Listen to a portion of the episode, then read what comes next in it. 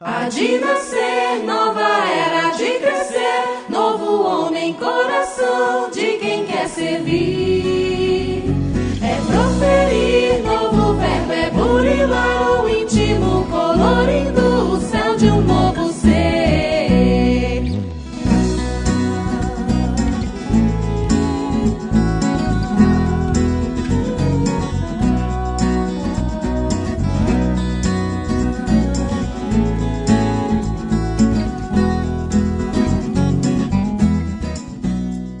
Olá pessoal, estamos iniciando mais um episódio do Pode Ser. Aqui é Thiago Franklin e deixai vir a minhas criancinhas e não as impeçais, pois, é, pois delas é o reino dos céus. Jesus em Mateus capítulo 19, versículo 14. Olá, meu nome é Daniela e a minha frase é: Não ouvides que o trabalho é fonte de paz e luz. Jamais te esqueças, meu filho, que o teu modelo é Jesus. Casimiro Cunha, Antologia da Criança, diversos autores. Olá, meu nome é Sheila Lavarini e a minha frase é: Estender o coração pelas mãos vale mais que estender as ideias através da boca. Emmanuel, em Dicionário da Alma. Olá, o meu nome é Tânia Ioli e a minha frase é: O que você me fala, eu esqueço. O que você me ensina, eu decoro. O que eu questiono, eu sinto. O que eu sinto, eu aprendo. Confúcio. Olá, meu nome é Sheila Passos e a minha frase é: Meu amigo pequenino, depois de ler e brincar, há nos caminhos da terra outra vida a te esperar. Casimiro Cunha, na Antologia da Criança. Olá pessoal, aqui é Haroldo. Minha frase de hoje é: Não nos desincumbiremos, porém, da tarefa salvacionista simplesmente pronunciando alguns discursos admiráveis. É imprescindível usar nossas mãos nas obras do bem. É isso aí, pessoal. O episódio de hoje é sobre evangelização de bebês. E nossas convidadas de hoje são Sheila Passos, Daniela Tony Dandel, Tânia Ioli e Sheila Lavarini. Sendo assim, vamos para mais um episódio do Pode Ser. Há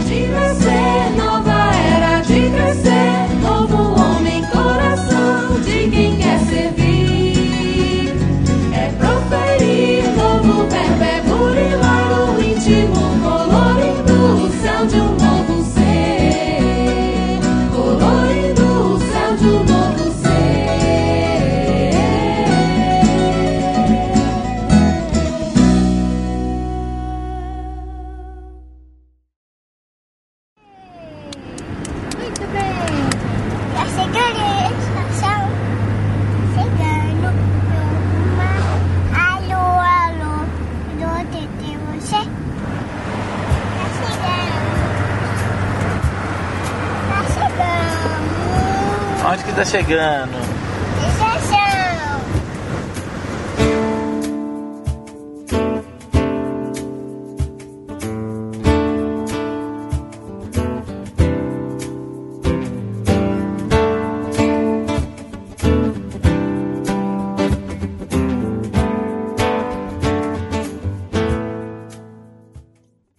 Bom, pessoal, mais um episódio. Hoje vai ser um episódio mais do que especial. Vamos falar sobre evangelização, evangelização de bebês. E eu já vou trazer logo uma pergunta que é para a gente poder entrar no assunto com os dois pés.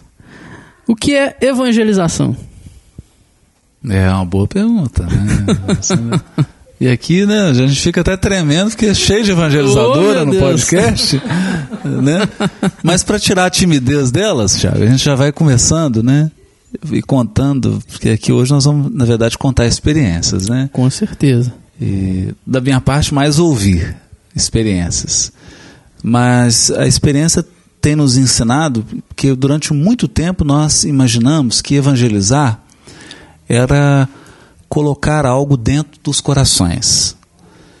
Mas o tempo foi nos ensinando que evangelizar, na verdade, é extrair o que já está dentro do nosso coração. E no seminário A Caminho da Luz nós tivemos a oportunidade de dizer que o Evangelho é, na verdade, o Evangelho de Deus. O Evangelho é o código moral universal, no dizer de Kardec. E como a lei divina está escrita na consciência, o trabalho da evangelização é extrair, é fazer que de dentro de nós brote a lei divina que o próprio Criador já nos presenteou quando nos criou. E aí o trabalho maravilhoso da evangelização. É, na realidade, o próprio nome diz, né? Evangelização é o evangelho em ação, né? Então, a gente tomando por base essa visão, é, a tarefa da evangelização é proporcionar àqueles que estão à nossa volta, e principalmente, em primeiro lugar, a nós mesmos, né? O trabalho da vivência do Evangelho de Jesus. Né? E isso é, sendo tomado como uma tarefa, às vezes semanal, né, ou diária, nos proporciona cada vez mais esse exercício do evangelho, do amor, dessa vivência no nosso dia a dia, né? Nos possibilita isso. Nessa tarefa da preparação da evangelização e do, do empenho do trabalho, que é uma adequação, né? É um pensar um pensar em, em, como vivenciar, em como levar, em como dividir isso com as crianças, é, traz para a gente essa experiência concreta mesmo com o Evangelho, né? Essa experiência que é preciso ser sentida primeiro dentro da gente para poder conseguir trabalhar com eles. Então, quando, quando a gente fala em evangelização com criança, a gente está falando de um trabalho que faz com que a gente entre em contato também com essa criança interior, com essa com essa simplicidade que a gente precisa ter para tratar as questões do, do Evangelho. Essa adequação é um exercício para a gente, né? E por que que a criança deve ser levada para evangelização? Ai, como mãe, vou responder como mãe. Como mãe. Como, como mãe. mãe. É, eu escutei da minha mãe a vida inteira assim. Eu escolho a sua escola. E a escola que é melhor para você e que e que vai te passar aqueles conhecimentos que eu penso que são bons. Eu escolho o seu médico, que é aquele que vai cuidar da, da sua saúde. Por que não escolher a escola do Evangelho, aquela, aquela que vai trazer o caminho que a gente acredita que, que é importante na, na formação, na consolidação, na leitura de mundo da criança. Então, levar para a evangelização é, para nós espíritas, é levar para a nossa leitura de mundo a partir do Evangelho, como para as outras, para as outras religiões também. É os óculos que a gente coloca para ler, né? É a fundamentação para a vida. Sem isso fica difícil. Como evangelizadora, é, acreditando mesmo nessa questão de que para o espírito é, é o evangelho de Jesus mesmo o caminho, né? Que a gente é, buscou mesmo essa escolha da tarefa da evangelização, do exercício de evangelizador, né, para que eu possa continuar aí a minha trajetória, buscando mesmo um rumo melhor na minha vida e ao mesmo tempo auxiliar aqueles que estão sob a minha tutela, à minha volta, né? Então a gente também não vê outro caminho. E o porquê de levar para a evangelização? Porque a gente sabe que no período infantil, Emmanuel traz isso para nós no livro Consolador, é, no período dos três mil dias, né, que chegam em torno dos sete anos, a gente sabe que é o período fértil da criança, do espírito.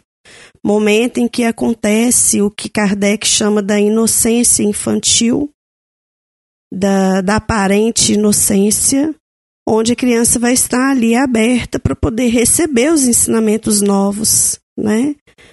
E buscar mesmo depois conflitar com as suas dificuldades e ter um conteúdo melhor e maior para poder vencer as suas dificuldades. Né?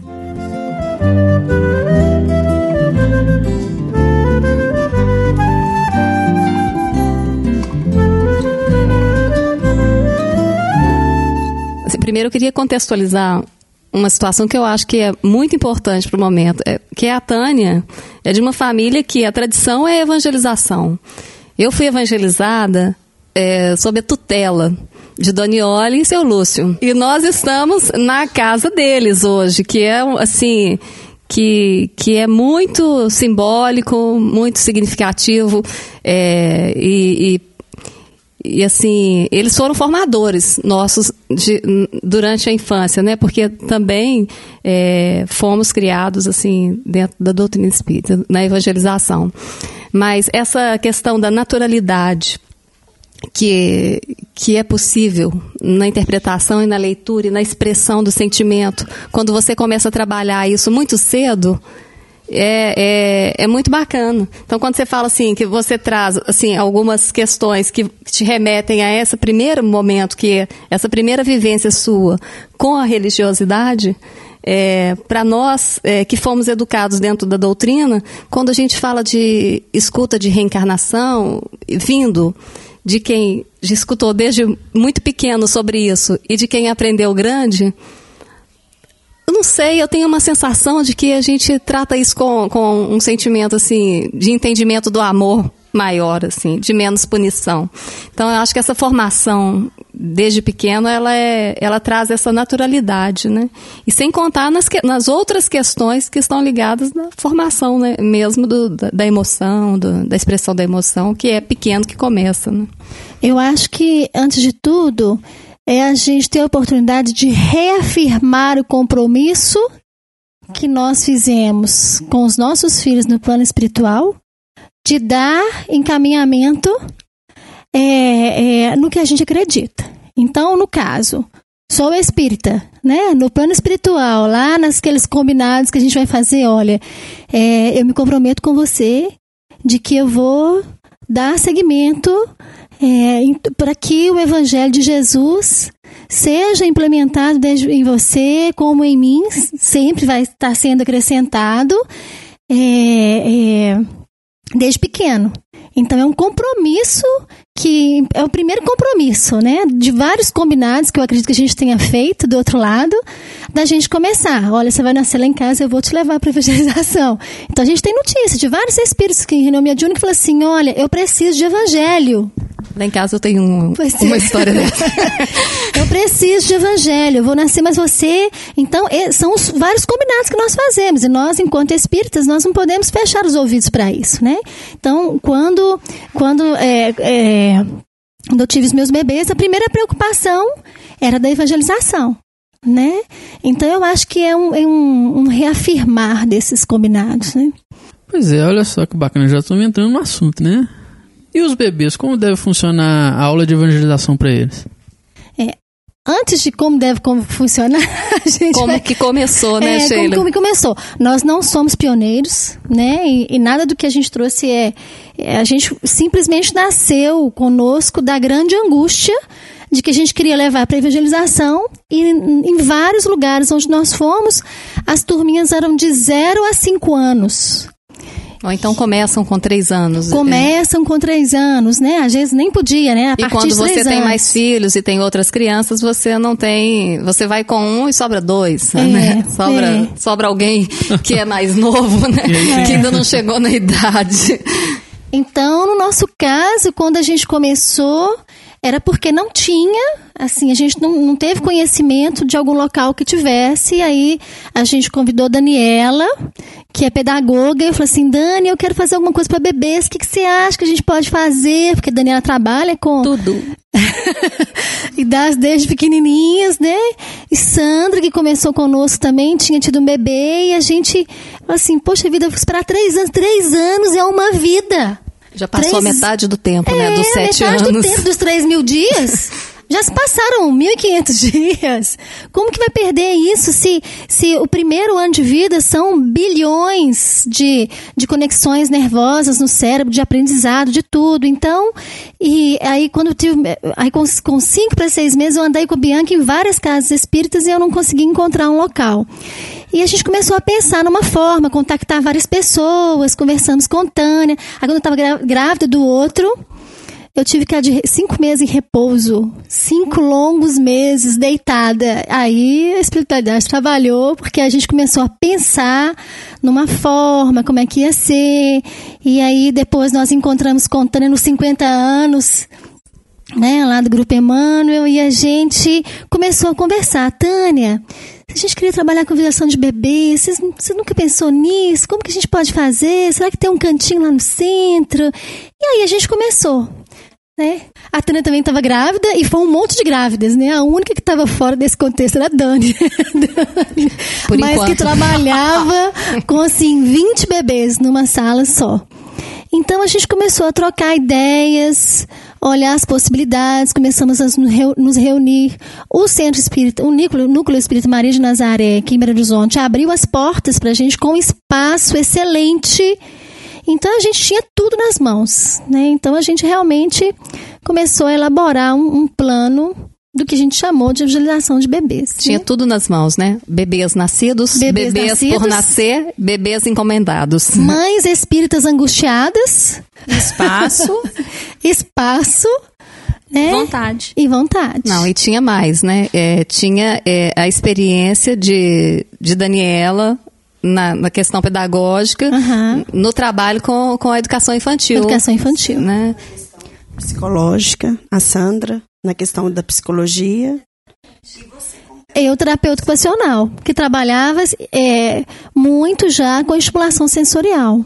Então, nós casamos os saberes, as angústias, e aí deu um, deu um fruto que a gente ficou bem feliz, né? Assim, ainda continua dando, a gente ainda está produzindo, as coisas ainda estão sendo de- de- desenvolvidas, né? Mas falando de estimulação sensorial, a Sheila podia contar pra gente a experiência mediúnica que ela teve antes de começar todo esse trabalho. Ah, é- essa é Isso- boa, essa é muito isso boa. não pode faltar É, aqui, ué. Não pode mesmo. Aliás, É essas, importante. essas É experiências muito assim dela, né? É. Não, mas, mas não foi antes, foi já já tinha começado o trabalho e, e, na verdade isso é, a gente a gente a partir disso começou a compreender a demanda do bebê, né? Digamos assim, esse prisma. E a gente teve uma vivência muito interessante que a gente se viu é, com os braços, com os, com- como se estivesse flutuando, com as pernas, com os braços flutuando, e quando eu percebia como se eu tivesse num corpo de bebê. E aí, aonde eu tocava a mão, a mão esquentava e vinha aquele influxo energético que aí eu passava a perceber a minha mão de uma forma diferente. Aonde tocava o pé, dava aquela sensação também e uma sensação de alegria, de prazer incomensurável. Então, um brilho de uma luz que refletia na parede era um estímulo, né? Uma, um som. E aí a gente foi se percebendo assim em várias idades, sentado no chão, então a percepção do, do, do solo, assim, né, do tapete, aonde a mão encostava, aonde tocava numa textura diferente. Então a gente foi tendo essas sensações sensoriais e a alegria e o prazer eram muito intensos. E aí foi dito para mim que é, o que se planejava com esse trabalho é que a boa nova fosse levada para os bebês com prazer e alegria.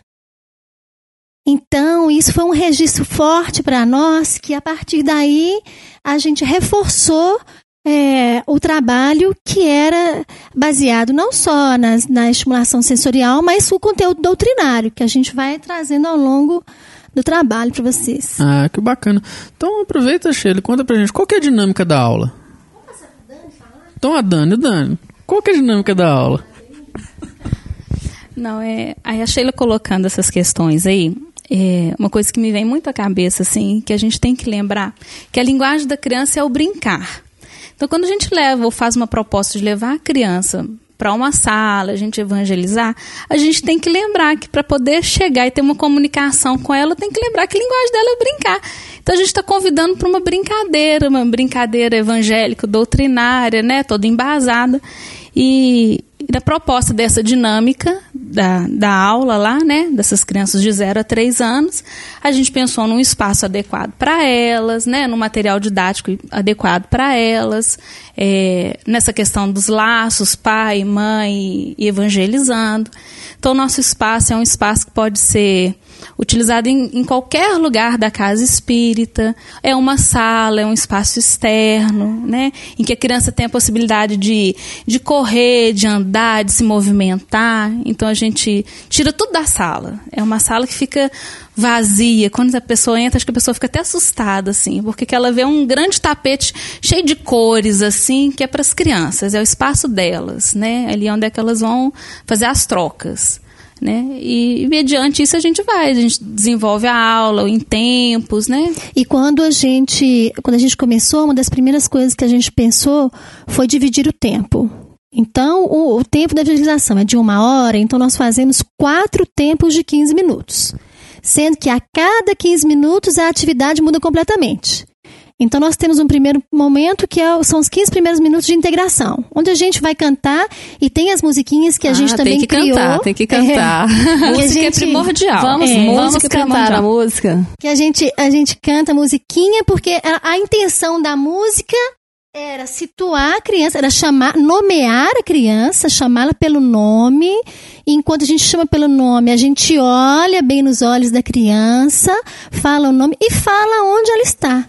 E cria vínculo, e né? cria vínculo. Do pai e da mãe com a gente, que tá lá, porque ela não Exatamente. conhece a gente, né? Então você não, Exatamente. ela não vai pro colo. Ah, então, então quer dizer que o pai e a mãe participam juntos no- na Participam. aulinha juntos, né? É, no nosso caso, a nossa intenção quando a gente criou esse programa era de reforçar o vínculo entre pai ou mãe e bebê, né? Ou quem É, na realidade, seria é, proporcionar né, essa evangelização, esse vínculo para o reencarnante, porque a gente sabe que só finaliza com os 3 mil dias que se concretiza a reencarnação. Então, esse vínculo entre pai e filho é importante. Então, não é um sistema de berçário. Né? É um sistema em que o pai e a mãe permanecem juntos ao filho né? durante a evangelização. ou o pai ou a mãe, muitas vezes não cabe os dois. Existem situações E que às ficam vezes os dois, são os dois, né? Às vezes são os dois, e às vezes vai a avó, né? Então assim, com quem a criança vai criar esse vínculo. E outra coisa, porque como não é esquema de berçário, é, o processo de evangelização, ele ali é para todo mundo, inclusive incluindo os pais, é porque nós vamos mexer com areia, com pedra, né, com planta, e cada mãe vai cuidar da sua boquinha. Né? Então, esse também é, é um dos objetivos ali primordiais do cuidado e do processo do evangelizar. Mas as musiquinhas, ela- elas, elas são assim, né? E, e no nosso caso, a evangelização é de manhã, então a gente começa com bom dia, né? Então canta, Dani. Bom dia, amigos do meu coração. Vocês estão na evangelização. Mas antes disso, a gente canta o nome da criança. Ah, então supor Dani, né? É. Bom dia, Daniela do meu coração. Você está na evangelização. Criança Bom por criança, né? Exatamente. Aí vai. Bom dia, Haroldo do meu coração. Você está na evangelização. Aí vem as mães. Bom dia, mamães do meu coração. Vocês estão na evangelização. Depois, se tem o pai, a gente vai cantar o pai. E depois a gente finaliza. Hoje é dia de brilhar a luz. Vamos estudar o Evangelho de Jesus. E a gente percebe o quanto isso emociona porque as mães ficam emocionadas. Quando a gente. E quando a gente faz, às vezes, algum curso, alguma coisa assim, quando a gente pronuncia o nome da pessoa, o evangelizando fica emocionado. É isso que eu queria, é isso que eu queria que vocês falassem, porque eu escutei, não sei se foi você, Sheila ou, ou Daniela, falando, acho que foi Daniela, sobre o estabelecimento desse vínculo, né? Quando eu cito o nome da pessoa. É, eu- ela, se sente, né, presente, assim, ó, ela sabe que eu tô aqui, eu tô aqui, olha, ela olhou pra mim, e você já cria muito, você, você quebra barreiras, né? Eu tô te chamando pelo seu nome, não é ah, aquela moça de blusa azul, aquele neném, não, é o Pedro, é o João, né, a Bianca, é a Gabriele, são, elas têm, eles têm nome, eles já sabem, diz que eles, né, quando você chama, eles já olham, né, eles, já, eles já, eles já têm aquele nome, eles, eles são reconhecidos, eles se reconhecem também, eles querem ser reconhecidos pelo nome, né? E inclusive. Além de localizar a criança, né, com relação ao momento em que ela vai viver ali. Aham. E isso é muito importante porque cada música traz a sua vibração. Aí eu lembro do dia que eu estava com o Gabriele lá na evangelização para bebês. E aí a Sheilinha começou a cantar A nossa aula vai agora começar E era a música que eu ouvia quando, Quando eu era evangelizada. É a mesma sensação que eu sentia na minha turminha, com a, minha, a voz da minha evangelizadora cantando, eu senti quando eu estava ali carregando a minha filha. E isso para mim foi muito significativo, muito simbólico, né? E a música é muito importante, né? As crianças, né, elas gostam de música. Música faz comunicação, música estreita laços, né? E é bom puxando aqui que não, é- não são só as crianças, né? Aliás, é até bom falar isso tudo, porque muitas pessoas às vezes se perguntam, né, o que é o ser? O que que é o ser? Para que, que existe o portal ser? Qual que é a proposta do ser? E tem certas coisas que são difíceis de explicar com palavras, né? E eu acho que esse, esse episódio hoje do Pode Ser, sem querer fazer trocadilho, está dizendo um pouquinho sobre o ser, o que é a proposta do ser. E no seminário que nós fizemos a Caminho da Luz, nós tentamos colocar num caldeirão, aí, num- numa panelona mineira, todos esses ingredientes dessa tradição de Minas Gerais com o Evangelho. Essa tradição de evangelização, essa tradição de estudo sistemático do Evangelho. Evangelho mesmo, abrir lá o Novo Testamento, estudar Velho Testamento, né? É Essa tradição que tem muito forte em Minas, sobretudo em Belo Horizonte, né? E, e no seminário as pessoas Por favor, desliguem seus celulares. Já tá. E no seminário a gente buscou usar exatamente isso.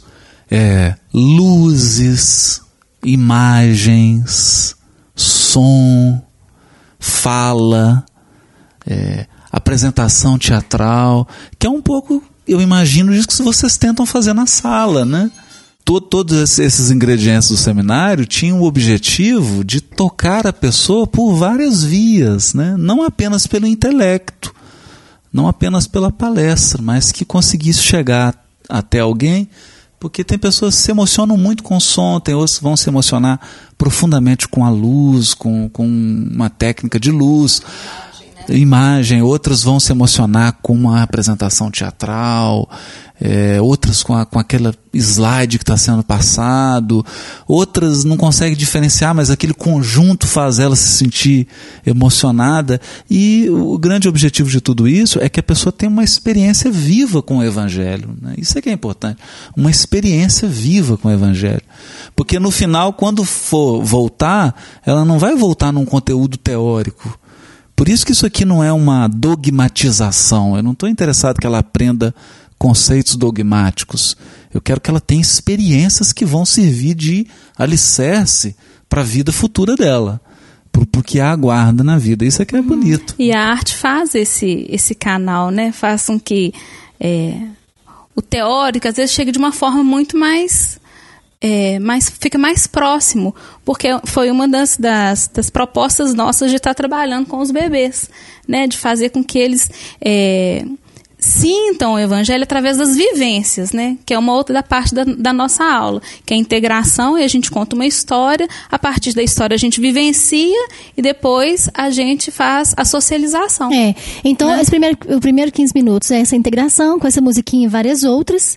O segundo 15 minutos, né? A outra Aham. parte. Aí a gente tem a parte mais didática que nós fizemos é, é, para a gente dar aula, nós damos aula no tapete. Dani trouxe uma, uma ideia que é de um grupo que chama os Tapetes Contadores, de História, que é são do Rio de. Janeiro. É. E aí nós fizemos um tapete, a gente faz o elemento. Então a gente faz ali de tecido, o sol, a árvore, né? E para plano básico, então são dois. Aí você fala do- dos tempos. O outro plano é uma vivência, que é uma parte mais concreta, onde a gente vai repetir tudo que a gente fez no tapete, a gente faz, a gente vivencia. é, seja com areia, com terra, com que a gente vai falar para vocês o plano. E depois tem a socialização, que antes era momento de atividades, mas a gente foi respeitar a, a demanda do bebê. E a demanda do bebê, qual que é? Dá-lhe esse período é fome. É fome, é sono, a parte da socialização, porque é o momento que a criança já cansou, são muitos estímulos. Então a criança cansa, tem fome. E é um momento de socialização não só para as crianças, mas para as mães. É o momento que a mãe vai contar assim: ah, eu tô, meu filho está tendo muita cólica, ah, meu peito está todo rachado. Ah, e é uma coisa muito importante que a gente. Porque eu comecei a visualizar com o Bernardo com dois meses. Então eram necessidades que a gente tinha prementes.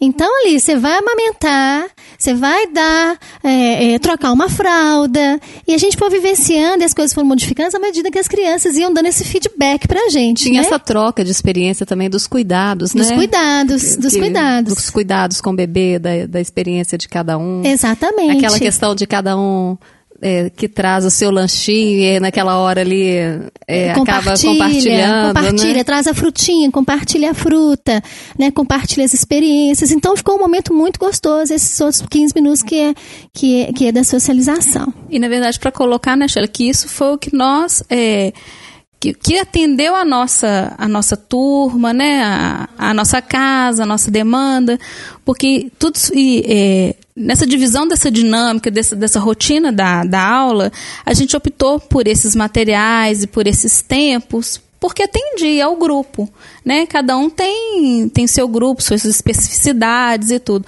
O material foi um material pensado para os meninos, porque o tapete é um material de manuseio fácil para crianças, ele é lavável, ela pode pôr na boca, né? É um material que no exercício lá da aula a gente compartilha uma criança praça para outra, trabalha essa questão, né, de, do, de, de dividir, de compartilhar e a vivência, porque a criança tem que exercitar o concreto. Ela não aprende na prática, na teoria, como um adulto vai lá assistir uma palestra. Ela tem que vivenciar, ela tem que pegar. Pôr na se, boca, é, se a criança não, não passa pelo, pelo, pelo exercício do concreto, isso não fixa nela. Eu, eu acho que eu, eu tô eh, me convencendo que não é só a criança, Não, viu, não é Dani? só a criança. Eu acho que os adultos todos, o problema é que a gente se fecha à medida que vai ficando adulto e, e, vai, e perde essa abertura do bebê. Seria tão bom se todos tivéssemos essa, essa abertura para a vida. Por isso Jesus fala que o reino dos céus é para aqueles que se fazem como as criancinhas. Você se abre para a vida e deixa que a vida te toque pelos vários canais que nós temos de percepção, né? A gente, depois que cresce, a gente passa a ter vergonha de brincar. Ou de brincar é uma coisa maravilhosa. É muito bom você sentar numa roda de, de amigos, aí você toca o violão, e você brinca, você canta. Isso faz parte da gente. Por que, que eu virei adulto, sou adulto, agora eu não posso brincar, não posso pular, não posso ir pro trapézio. posso cair, machucar. Isso faz parte da vida. A gente tem que brincar, sorrir, cantar, né? E a gente tem que compartilhar isso com as crianças, Ô, porque esse é o mundo delas, né? Ô, Dani, é, na minha experiência com o Daniel nas aulas com vocês, e, é, que foram, foram menos do que eu gostaria que fossem, é, eu senti muito isso. que essa questão, eu sou uma mãe de, de- é, hoje com um pequenininho e, e três jovens. E eu tinha perdido essa. Eu tinha perdido esse contato com essa mãe. Que é, que é essa mãe da doçura, assim, da criança, e da brincadeira, e do sentar. E aqueles momentos ali que, que a gente sentava ali no chão, e que a história ia, ia aparecendo no tapete. Olha, eu sou educadora, mas eh, ali naquele momento, vendo as coisas acontecerem daquela maneira e sabendo da intencionalidade, que, que eu acho mais bacana do, do trabalho da, da, da evangelização de bebês, é essa intencionalidade. Que, assim, não é uma brincadeira só, tem uma intenção. Uma intenção que foi pensada, que foi planejada, que levou em consideração é, a fase de desenvolvimento daquelas crianças, o que, que elas precisam. Quando vocês falam assim, divide em tempos de 15 minutos, é porque, porque realmente é preciso que seja assim.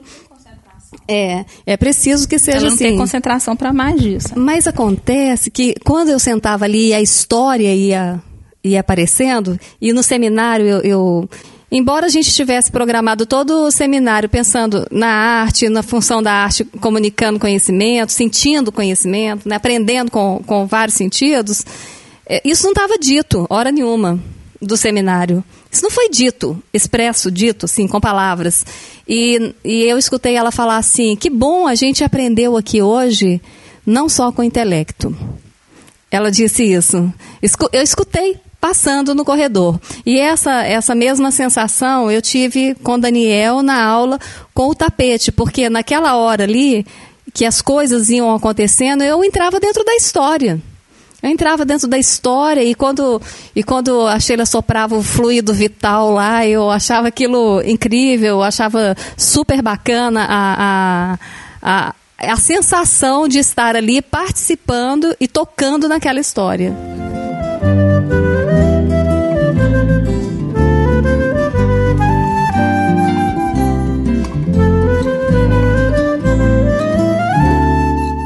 História é essa de fluido vital soprar aí? É, Peraí. pois é. Vai ser- Explica no terceiro momento aí tem umas técnicas de vivência, É. né? Explica isso aí pra gente. Agora, antes disso, é rapidinho, que é? tá começando uma chuvinha tão gostosa aqui que vocês não imaginam como é que tá Hoje, refrescando nós, o ambiente. hoje um pode ser todo sensorial. Vocês já viram É. que tocaram o celular, fechou porta, criança chorou. A chuva É, que tá A caindo. chuva tá caindo. E tudo isso foi combinado, evidentemente, para, o, para esse episódio, a fim da gente já exemplificar. A, a gente só não tá conseguindo transmitir aí pro MP3 o cheiro. É. Mas em breve nós vamos resolver esse problema técnico. Mas, gente, explica pra gente aí, que negócio é esse de experimentar essa terceira parte? O que, que é isso? Quando a gente foi fazer o nosso planejamento, o que, que a gente vai, por onde a gente vai começar? A gente pensou na temática de Deus. E aí a gente já tinha um tapete, já tinha pensado algumas coisas do tapete, e aí nós fomos buscar na Gênese. Então nossa fonte de estudo foi a Gênese. Hoje nós temos dois ciclos, mas antes nós começamos com um ciclo, Ciclo só. só, A é. temática era Deus. E o propósito é a começar e terminar o ano com essa temática e o ano que vem repetir. É sempre essa temática, uma temática fixa. E como que vai ser isso? A gente começa com o reino mineral. Então, a primeira aula é uma aula sobre água, onde a gente vai falar do mineral água para as crianças. A gente conta a história no tapete, faz a chuvinha, chuva que cai, plim, plim, plim. A música presente é de Jogamos novo. água na criança. É um spray com aguinha que eles adoram. Que sai da nuvem. Que sai da né? nuvem, então joga a aguinha lá no pezinho, na mãozinha. Nunca comecem pelo rosto, porque não dá certo, eles vão chorar, né? Então começa lá, então a chuvinha, já teve uma olhada, a sensação. Então a nossa aula, primeiro aula sobre mineral, a gente leva uma bacia de água e a gente tem água quente, água fria, o gelado e a gente põe os pezinhos dos bebês na água quente, morninha, fria, pega no gelado, olha a água, olha a água. Todo o nosso universo é cheio de água, é o mineral mais importante que nós temos, né? A chuva é, e que eles conhecem. A gente faz muito barulhinho de levantar a água e deixar a água jorrar, né? Olha o que, que a, água, a água vem ensinar pra gente a humildade. Porque se a gente jogar açúcar na água, ela fica doce. Se a gente joga tinta vermelha e a gente joga tinta vermelha, fica vermelho. Olha, ficou vermelha. Se a gente joga, joga coisa suja, vai ficar suja. Deve ser por isso que Jesus escolheu lavar os pés dos discípulos com a água. Não foi com óleo, né? E, e o bacana é porque, é, eu ia falar isso, né? Essa técnica foi usada dois mil anos atrás, quando Jesus tinha 12 apóstolos, ele chegou, eles estavam discutindo qual que era o melhor. É claro que isso, aconte- isso era dois mil anos, isso não acontece mais hoje, né? Mas eles estavam discutindo, então, quem que era o melhor? Quem que falava melhor? Quem era mais bonito, né? Como tem hoje no movimento espírita, né? E o que, que ele faz, então? Usa uma técnica ele cinge-se, se coloca visualmente como um escravo da época, como um serviçal, e começa a lavar os pés dos discípulos.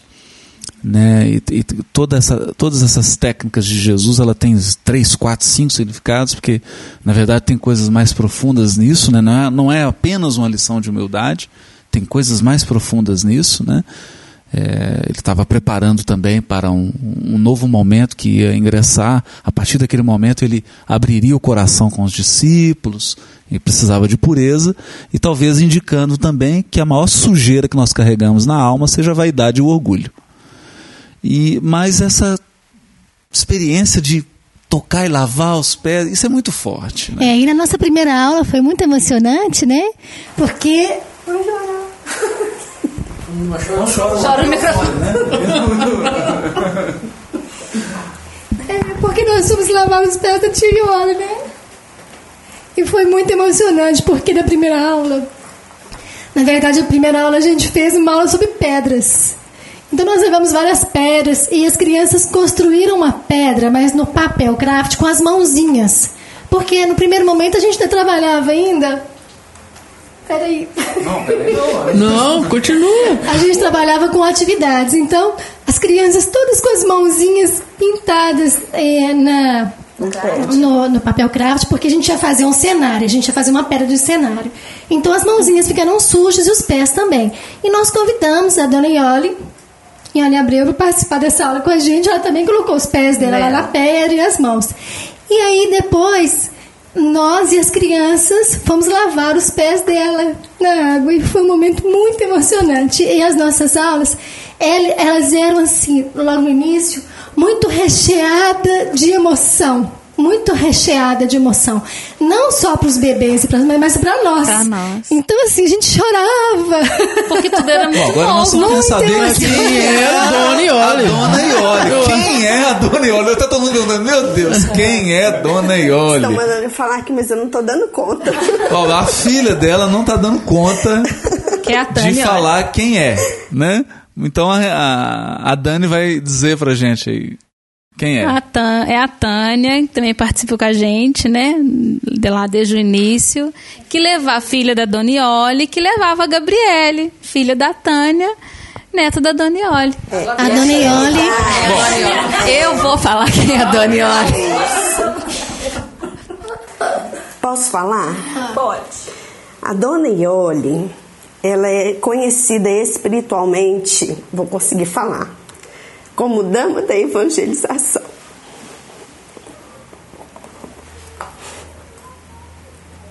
É, A Donioli, a Donioli, conhecida como dama da evangelização, ela é era casada, é, né? É casada com seu Lúcio.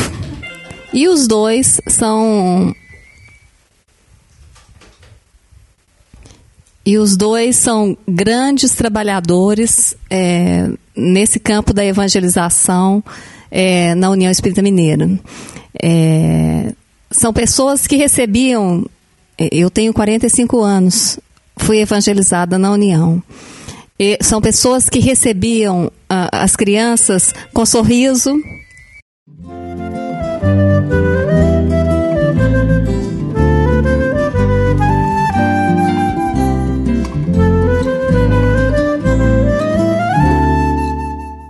A Donioli Iole Abreu. É da família Abreu, que aqui em Belo Horizonte tem um papel, um trabalho é, de, de evangelização que é muito profundo, muito antigo e que assim a gente cresceu é, aprendendo a estudar Evangelho é, com a família Abreu. É, na família, e aí, Tânia, você me desculpa que eu estou fazendo a leitura de quem, quem viu de fora, né? É, o, a gente via as divisões. Então, Honório para os adultos, Lúcio para as crianças. Daniela e a mãezinha. Daniela e a mãe, aquela que era afetiva, que, que nos recebia com amor, que encaminhava para as salas assim com carinho e que construiu em nós esse laço afetivo com com a casa, que é importante, né? Quando a gente faz aquela primeira pergunta, por que levar na evangelização infantil? Porque a gente precisa criar laços afetivos com algumas instituições, com pessoas, porque mais tarde isso vai fazer falta é, na referência do jovem, do adolescente. Quem é que ele conhece que que está buscando as mesmas coisas que ele? Então a, a Donioli é, é, ela sempre se dedicou à evangelização e quem foi evangelizado sob a coordenação dela e do seu Lúcio sabe o carinho que e o empenho, né? Ele com, a, com suas trovinhas. Eu me lembro que um dia eu cheguei na União e, e fiquei muito brava, assim, porque eu, eu queria sempre mudar de turma. Queria ir para a turma dos maiores.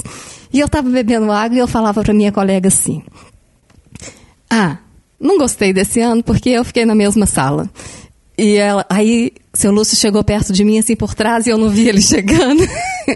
e ele falou para mim assim: Eu tenho, não lembro quantos anos. E ele falava assim: Cada fase da minha vida foi importante. Todas elas. Então, goste da, da fase que você está. Então, assim, era um aprendizado em todos os lugares, nos corredores, nos murais, que a gente chegava e encontrava aquele mural sempre preparado, com delicadeza, sobre o tema. É, eu, durante a minha infância, eu, eu colecionei recortes. Recortes para montar murais que mais tarde, quando eu fui evangelizar, eu usei esses recortes para montar as minhas aulinhas de evangelização. Então, é, eles são grandes formadores e trabalhadores dessa seara da evangelização infantil. Bom, e aqui fazendo uma parte, uma, uma pausa, nós gostaríamos de fazer uma homenagem à família Abreu. Paulo diz na, em uma de suas epístolas assim: Vós sois as cartas vivas do Cristo. E aqui em Belo Horizonte, nós tivemos as cartas vivas e muitas delas saíram da família Abreu. Honora Abreu, a dona Nilza, Oswaldo Abreu, dona Maria José, Lúcio Abreu, dona Iole, são pessoas que evangelizavam com a presença delas. É, eles, Honório, Lúcio, Oswaldo, já retornaram ao mundo espiritual, né? As esposas estão aqui, encarnadas, e continuam transmitindo com a sua presença, com a pessoa que elas são, com a história que elas têm, esse amor pelo Evangelho, pela evangelização, e essa maneira diferente de evangelizar, que é evangelizar com a alma, com a conduta, com o ser. É, o jeito deles, a maneira deles de serem, de se portarem, o exemplo de vida, não porque queriam exemplificar alguma coisa, mas a, a maneira como eles viviam e se portavam era um exemplo, e isso é, é, muito incrível porque talvez você que esteja em outro estado do Brasil, em outra cidade, ou até mesmo em outro país, né? nós temos amigos do, do Pode Ser em outros, em outros países, não tem uma dimensão do que, que é ter convivido com essas pessoas. E isso só nos faz acreditar, de, assim, com absoluta convicção, que não, nós não transmitimos um evangelho que não saia da nossa vida. O evangelho que não sai do coração, que não sai da nossa vida, ele não toca as pessoas. E aqui essa emoção hoje no episódio, todos chorando e se emocionando, é por lembrar dessa, dessa vivência, dessa oportunidade de ter convivido com essas pessoas, e a gente recorda aqui do cristianismo primitivo, das grandes figuras do cristianismo, dos apóstolos, daqueles grandes cristãos que eram lembrados, que eram amados pelo amor, pela dedicação deles. Vidas simples, vidas singelas, mas muito ricas afetivamente falando, em termos de relação, e que deixaram marcas profundas essa eu acho que é a principal característica do cristianismo. É esse toque que Jesus deixou.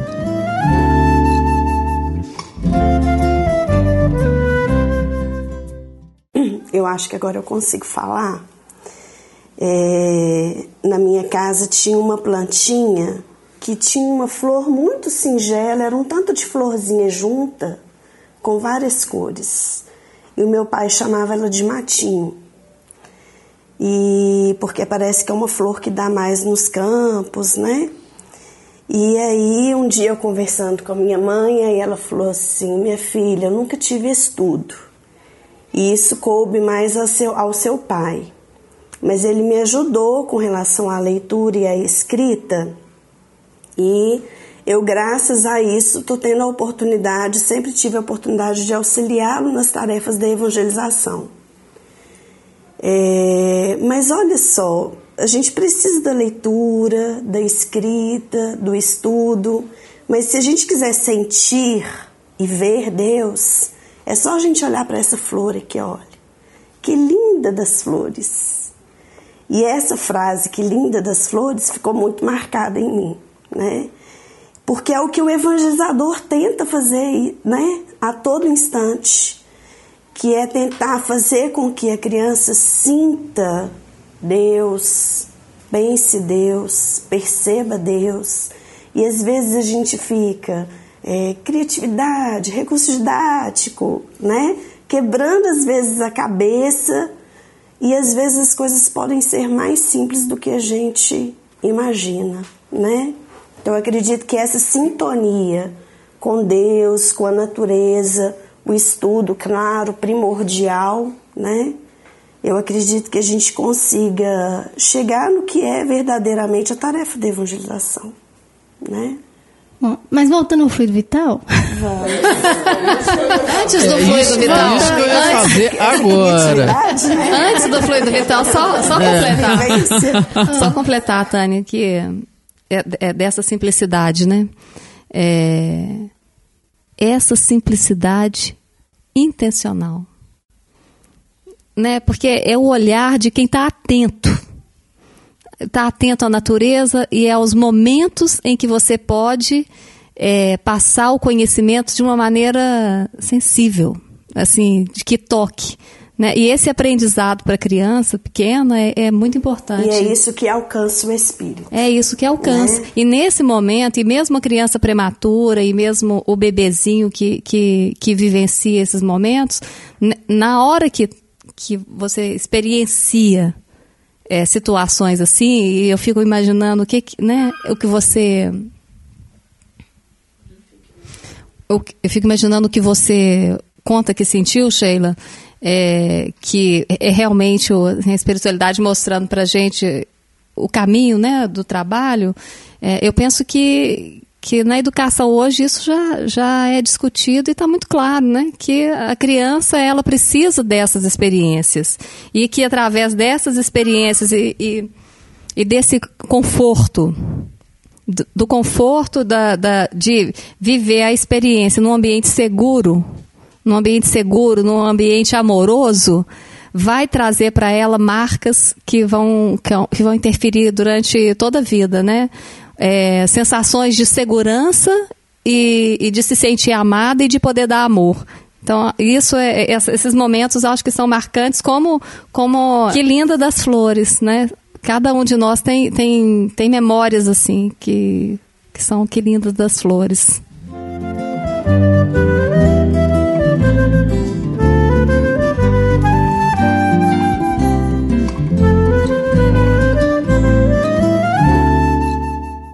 É, eu, assim, vamos voltar então, né, pro fluido do vital. fluido e eu queria aproveitar, Sheila, pra você já soltar logo e cantar essas musiquinhas todas que todo mundo quer saber. Quais são as musiquinhas que são cantadas, né, na- durante a evangelização? É, a E eu gente- quero fazer um adendo aqui, porque a Donioli acabou de chegar.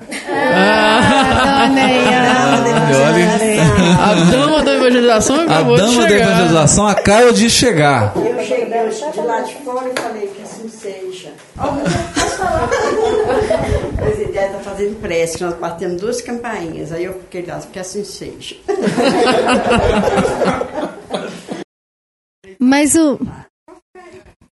Mas o, o fluido vital veio porque a gente estava estudando a Gênese, então nós começamos reino mineral, reino vegetal, reino animal e reino hominal. Então a gente colocou que Deus deu de presente para cada reino um elemento. Então, para o reino vegetal, nós passamos pelo mineral, então a gente fez a água. Outra aula era com areia, terra, conchinhas, né? E que essas crianças vivenciavam, eh, experimentavam, estocavam. É, e aí, quando a gente entrou no reino vegetal, já tinha o fluido vital. Porque tudo que tem vida tem fluido vital.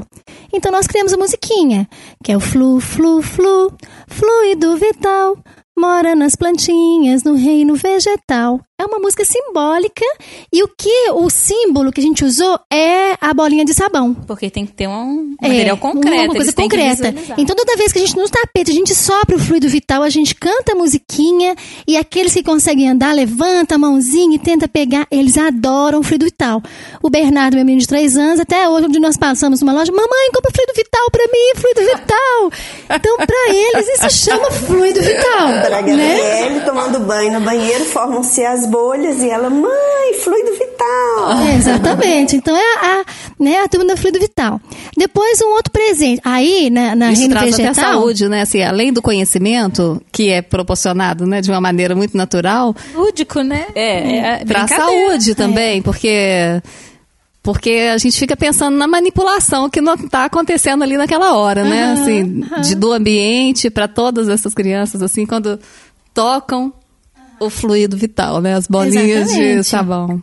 E aí no reino vegetal a gente passa, conta a história no tapete das plantinhas, como surgem, que sai da água, né, que tem um fluido vital. E depois a gente passa por vários. Então a gente leva legumes para a sala. Antes disso as folhas, a gente leva pé de Alface. então eles experimentam alface, cheira salsa, cebolinha, o coentro, experimentam. Então a gente leva tudo limpinho. E Tem uma aula de degustação, eles vão experimentar isso. Então a gente tira aquele molho grandão daquela cebola, da, da, da alface, da sacola, assim, verdinha, toda molhadinha, eles experimentam, né? Porque o É, reconhecimento dos pequenos é muito pela questão é, oral, pela, né? pela textura, eles Pela vão boca, comer. É. cheiram, né?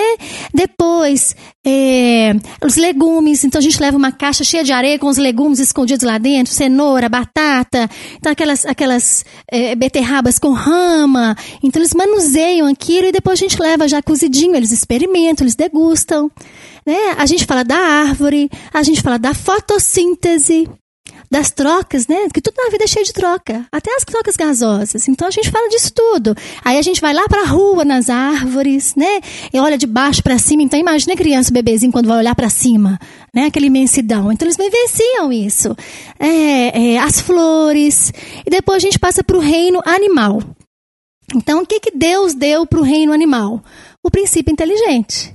Aí tem a musiquinha do princípio inteligente, que é o princípio inteligente, todo animal tem. Pequenininho ou grandão, princípio inteligente ele tem. E o princípio inteligente é um canudinho que a gente sopra na criança. Então você experimenta lá, sopra no pescoço, sopra no pezinho, e sai aquele arzinho quente, né? Então, mesmo o bebezinho que a gente tem lá de dois meses, um mês, três meses, todos eles sentem a intervenção na pele daquele ar quentinho. É o nosso princípio inteligente. E depois, no reino hominal, qual é o presente que Deus dá pra gente? O pensamento contínuo. O nosso pensamento contínuo é um colar de, cola- de, de canudinho picado. Que a Bianca, com cinco anos, quando ela acha lá em casa, ela põe e vai pra escola com o colar dela de pensamento contínuo. E a musiquinha é assim: pensa, pensa, pensa bem. Todo ser humano tem. O pensamento é contínuo no adulto e no menino. Pensa, pensa, pensa bem. A menina também tem. Pensa, pensa, pensa sim. O pensamento não tem fim.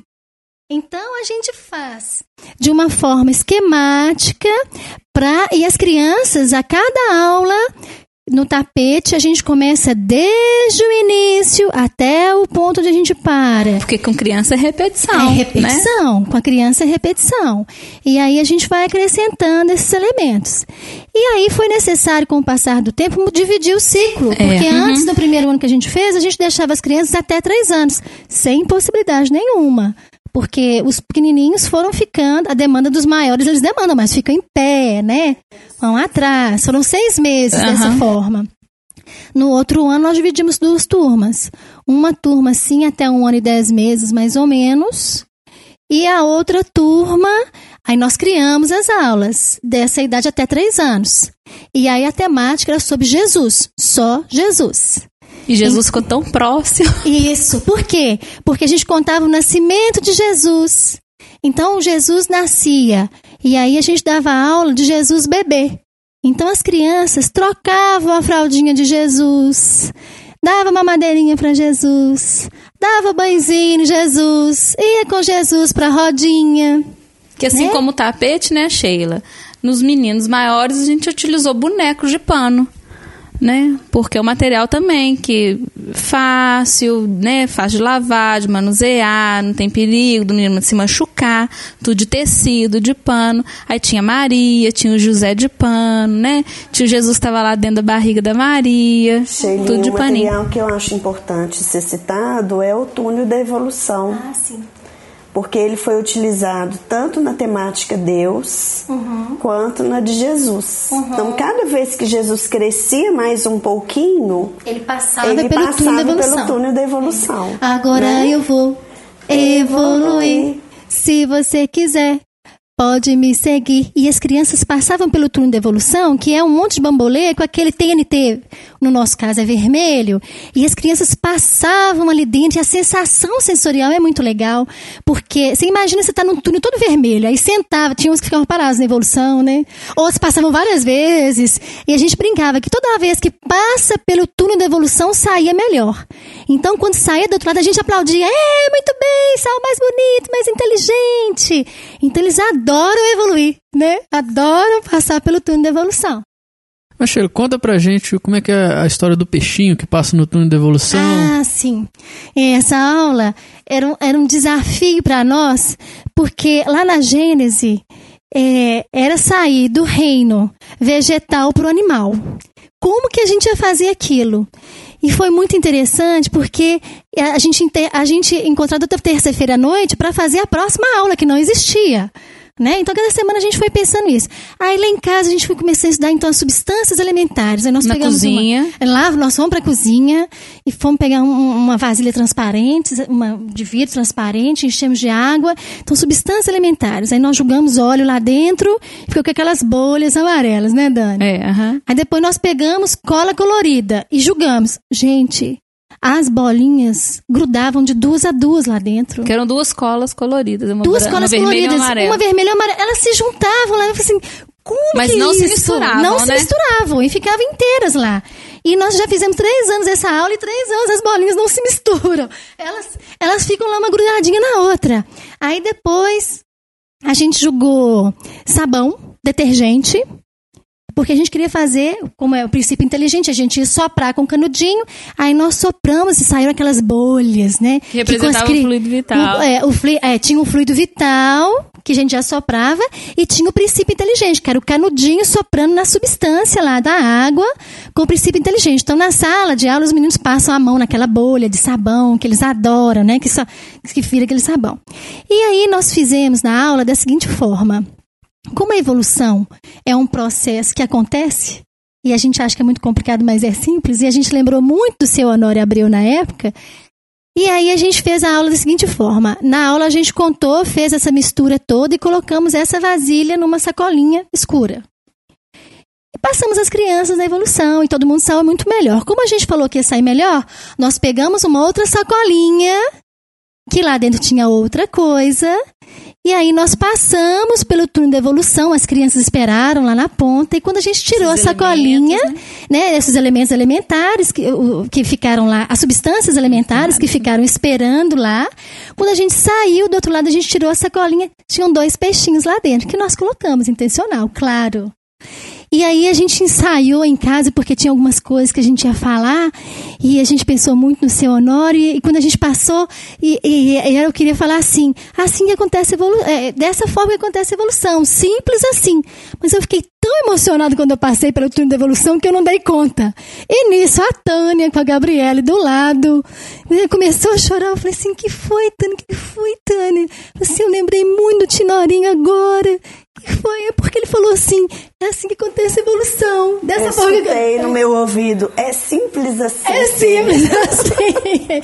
Então, o que eu não dei conta de falar, a Tânia captou a mensagem. Então, tudo foi muito intenso, eram vivências muito intensas para os bebês, para as mães e para nós, Pois né? é, falando de vivência intensa, aproveitando que a Dona Ioli está aqui do nosso lado, nós vamos querer que ela fale pra gente do coração dela esses anos todos evangelizando. O que que representa a evangelização para a senhora? Acho que eu não vou aguentar falar, não. mas se a senhora chorar, Re- representa tudo na minha vida, não só da minha, do meu marido até hoje. Nós não estamos separados, nós estamos ligados ainda, né, Tânia? E com os filhos também, que graças a Deus, todos dentro da doutrina. Fazer quase 50 anos que a gente está dentro da doutrina, e para mim é a maior riqueza da minha vida, tá? Então é muito importante. Eu espero que os meus netos, os meus filhos também já acompanharam a gente, né? Mas que todos os netos ficam dentro dessa doutrina porque ela é maravilhosa e é muito importante na nossa vida. Se não fosse hoje eu não estaria tão feliz, tão tranquila, porque separada do meu bem, né? É muito difícil. Ela tá, ela tá falando isso, gente, porque o seu Lúcio, ele tá aqui, mas só que ele tá sem o corpo, né? então, é, tá em outro plano, estão todos aqui nos, nos acompanhando, nos ajudando, né? E mas o que eu acho mais bonito da fala da Daniela é isso que se não fosse a evangelização, essa experiência, ela não estaria passando por essas experiências todas que são desafiadoras e, e muitas dolorosas, mas ela está feliz. Então eu acho que nós vamos voltar na pergunta inicial do pode ser. Para que, que a gente leva um filho para a evangelização? Para que quando ele ficar mais velho e tenha passado por muitas coisas na vida, ele vire para a gente e fala assim: Olha, pai, olha, mãe, eu tenho passado por muitas coisas difíceis, mas eu estou feliz. Porque a evangelização me ensinou isso. Me deu uma base para que eu possa enfrentar a vida e as dificuldades com o evangelho no coração e, portanto, com esperança, com alegria de que isso também passa, como dizia a nossa evangelizadora Maria de Nazaré.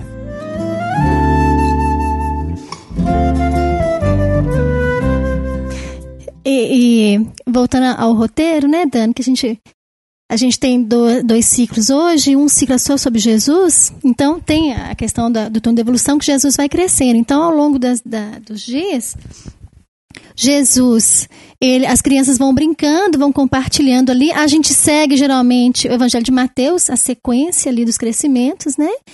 Cada canto da sala, você podia falar, Dani. Cada canto da sala tem a casinha de Jesus. É porque na, na, no, no, no caso da aula dos, dos, das crianças que são maiores, né? Que já são aí é até três anos, né? De um, de um ano e onze a três anos, a sala já tem uma outra disposição, assim, que são cantinhos, né?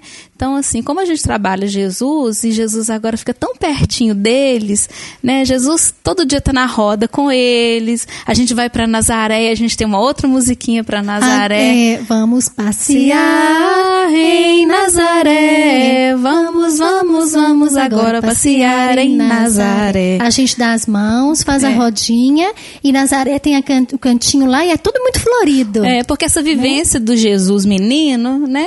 Agora, essa vivência é bom esclarecer que a gente, vocês estão falando, nós estamos vendo, porque já vimos, mas essa vivência, esse Jesus próximo é um boneco mesmo, É é, um um, Jesus. boneco, uhum. É um Jesus que começa neném, Começa. que Isso. pequenininho eles cuidam e que depois cresce, que eles dão a mão para ele, é, que é assim, que é uma experiência que a gente não tem, né, como adulto com, com, com Jesus. Outro dia eu recebi uma mensagem que que tinha umas imagens de Jesus, não sei se vocês viram, que eles estavam divulgando no Facebook, e assim, assim você nunca viu, que era Jesus rindo.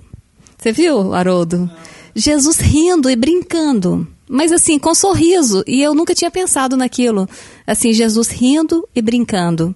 E, e essa situação de dar a mão para Jesus, de, de segurar, de cuidar. É, Porque essa- ele fica próximo, muito né? próximo, muito íntimo, né? Muito íntimo. E essa intimidade é que a gente precisa construir com as crianças para tentar construir com a gente, né? Porque a gente consiga acordar isso dentro da gente, né? Nessa experiência. É, isso é muito legal. Agora, e falando de música infantil, a gente precisa lembrar que o Grupo Segredo está lançando né, um novo trabalho agora, que é o CD Pra Você. Eu acho que a Dani e o Júlio podiam falar um pouquinho pra gente, né? Primeiro eles podiam contar o segredo, né? É, O contar que o que segredo. é- Que segredo que é esse, o que, né? que é grupo segredo? Ah, mas é porque a- o segredo, o grupo segredo, faz parte das nossas aulas toda semana. Desde o início. É, porque um, uma da- das aulas que é. é O semeador. É, isso, da, da semente, o semeador, a gente usa a música do segredo, né? E tem uma história muito interessante que uma aluninha lá, na época, ela não tinha três anos Mas esse ainda. grupo é um grupo que canta. Ah, é um grupo de música de- para evangelização, né? E que a gente está lançando agora o segundo CD. Música espírita é, infantil. Que a gente está lançando o segundo CD. E antes desse CD chegar, a gente já utilizava as músicas, né?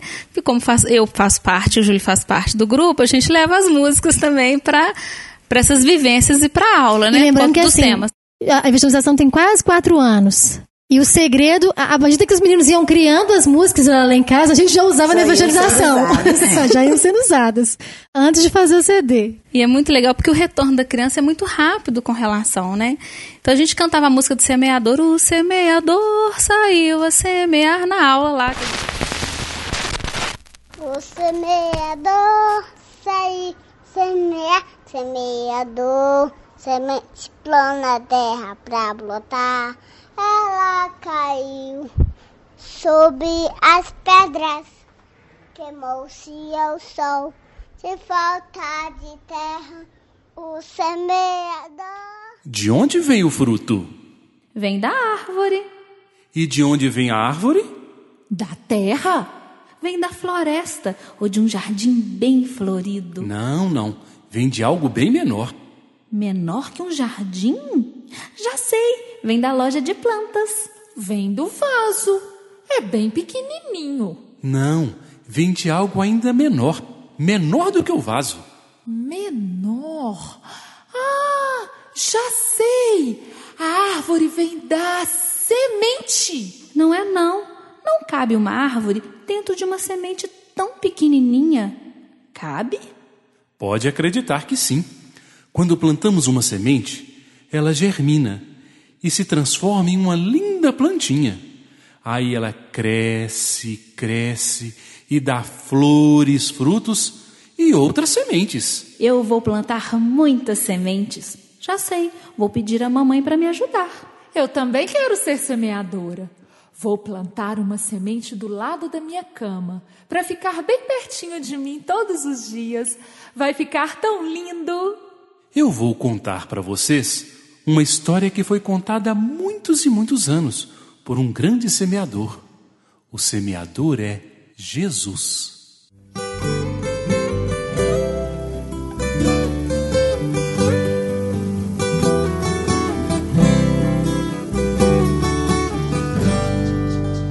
Ele entrou e sentou-se num barco com a multidão junto ao mar.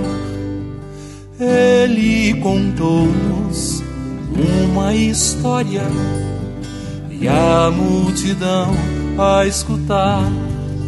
O semeador saiu a semear, semeador, semente grão na terra pra brotar. O semeador saiu a semear, semeador, grão na terra pra brotar. Ela caiu pelo caminho e foi comida pelos passarinhos. O semeador saiu a semear, caiu pelo caminho, grão na terra pra brotar. O semeador saiu a semear, caiu pelo caminho, grão na terra pra brotar. Ela caiu sobre as pedras, queimou-se ao sol por falta de terra. O semeador saiu a semear, caiu pelo caminho, sobre pedras, grão na terra pra brotar. O semeador saiu a semear, caiu pelo caminho, sobre pedras, grão na terra pra brotar. Ela caiu entre espinhos por não respirar, morreu ao brotar.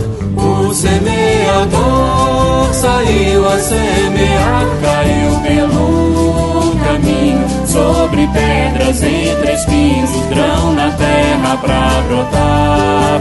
O semeador saiu a semear, caiu pelo caminho, sobre pedras, entre espinhos, grão na terra pra brotar. Ela caiu em terra boa, cresceu, frutificou, em boa terra germinou. O semeador saiu a semear, caiu pelo caminho, sobre pedras, entre espinhos, terra boa, grão na terra pra brotar. O semeador saiu a semear, caminho, sobre pedras, entre espinhos, terra boa, grão na terra pra brotar. O semeador Saiu a semear. Semeador, semente, grão na terra pra brotar. O semeador saiu a semear. Semeador, semente, grão na terra pra brotar.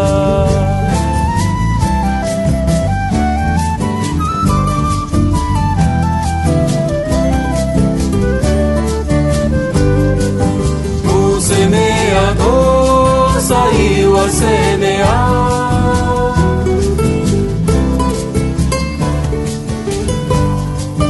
O semeador saiu a semear.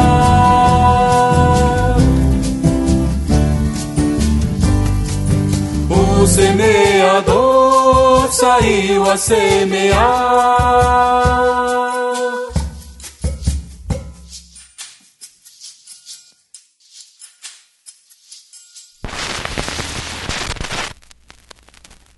Tinha crescido e estava lá, e vive- a gente fez a vivência do semeador, julgando e tal. E a gente foi apresentar na União Espírita Mineira, e de repente, quando a gente cantou a música, no final a mãe chegou para mim assim: Daniela, Daniela Letícia, olhou assim falou assim: ela teve um, um reconhecimento com a música, ela sentia que era dela a música, assim, ela levantou e começou a cantar. Então esse retorno é muito gostoso, assim, que a gente vê da- das próprias aulas, assim, né? O Dan, trabalho como um todo. Essa música do semeador, ela é, ela é muito tocante. É, e, e eu fiquei um tempo assim, é, sem ir na evangelização lá do, do Maria de Nazaré e le- levando em outra evangelização por causa de disponibilidade de horário. Um belo dia, Daniel chega para mim e fala assim: Mamãe, sabe aquele lugar que a gente senta assim, de perninha cruzada, e que canta: O semeador saiu a semear. Tô com saudade. E aí eu falei assim, é, o vínculo está estabelecido, a relação que ele criou aqui é uma relação que ele não esqueceu e já tinha muito tempo que ele não ia lá. E ele não esquecia a música e não esquecia a vivência, essa experiência que, que ele teve naquela atividade. Mas fala mais um pouquinho pra gente do trabalho, as músicas Nós fizemos a, novas. a- a festa da floresta. Quando a gente fala o reino animal, que a gente foi apresentar os bichinhos, a gente fez a festa da floresta.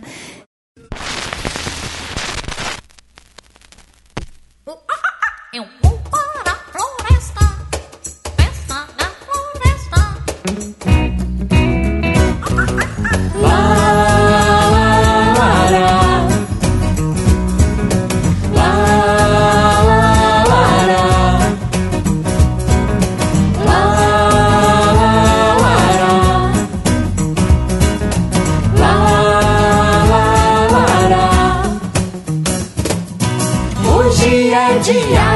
festa no meio da floresta E a bicharada toda a dançar.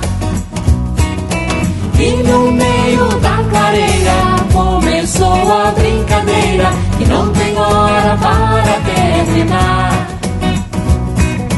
De repente, Um barulho para o arrasta-pé E o violeiro vai lá ver quem é. quem é?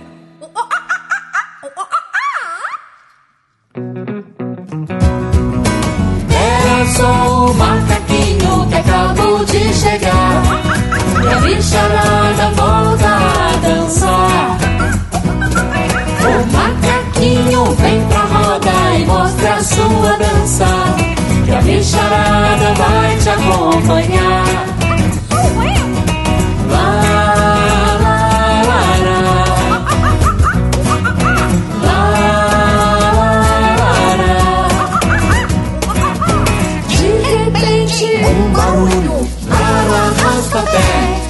E o macaquinho vai lá ver quem é. Quem é, é?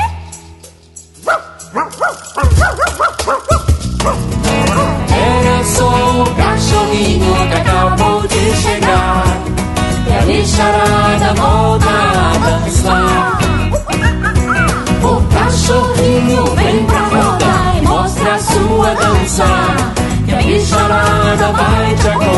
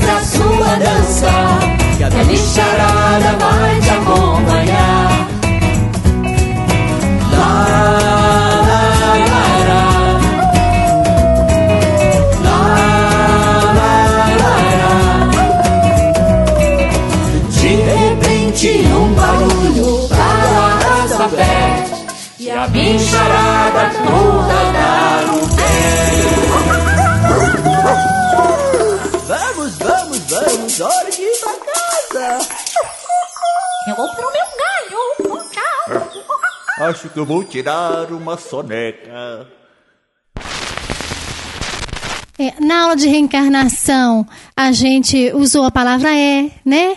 A palavra é reencarnação. Canta um pedacinho, Dani. Ei, vamos brincar? Brincar? Brincar de quê? Mente altas. Amarelinha, Três Marias? mãe da rua. Ah, essa você inventou. Eu? Dá pra explicar? Mania de explicação, hein? É, isso. Brincar de explicação.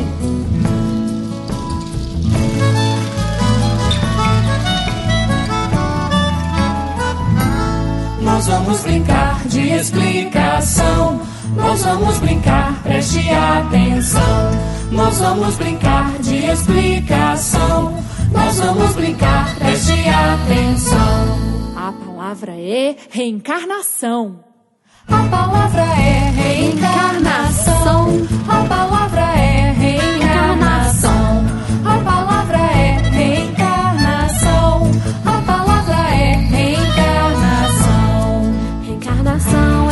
gente renasce em novo corpo pra aprender nova lição.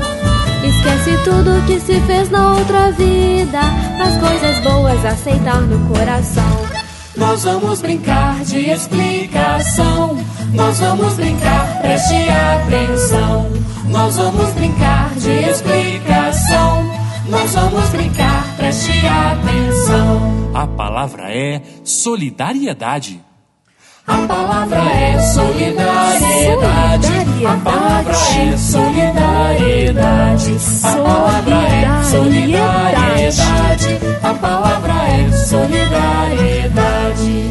Ser solidário é sempre estar atento, é aprender a compartilhar. Olha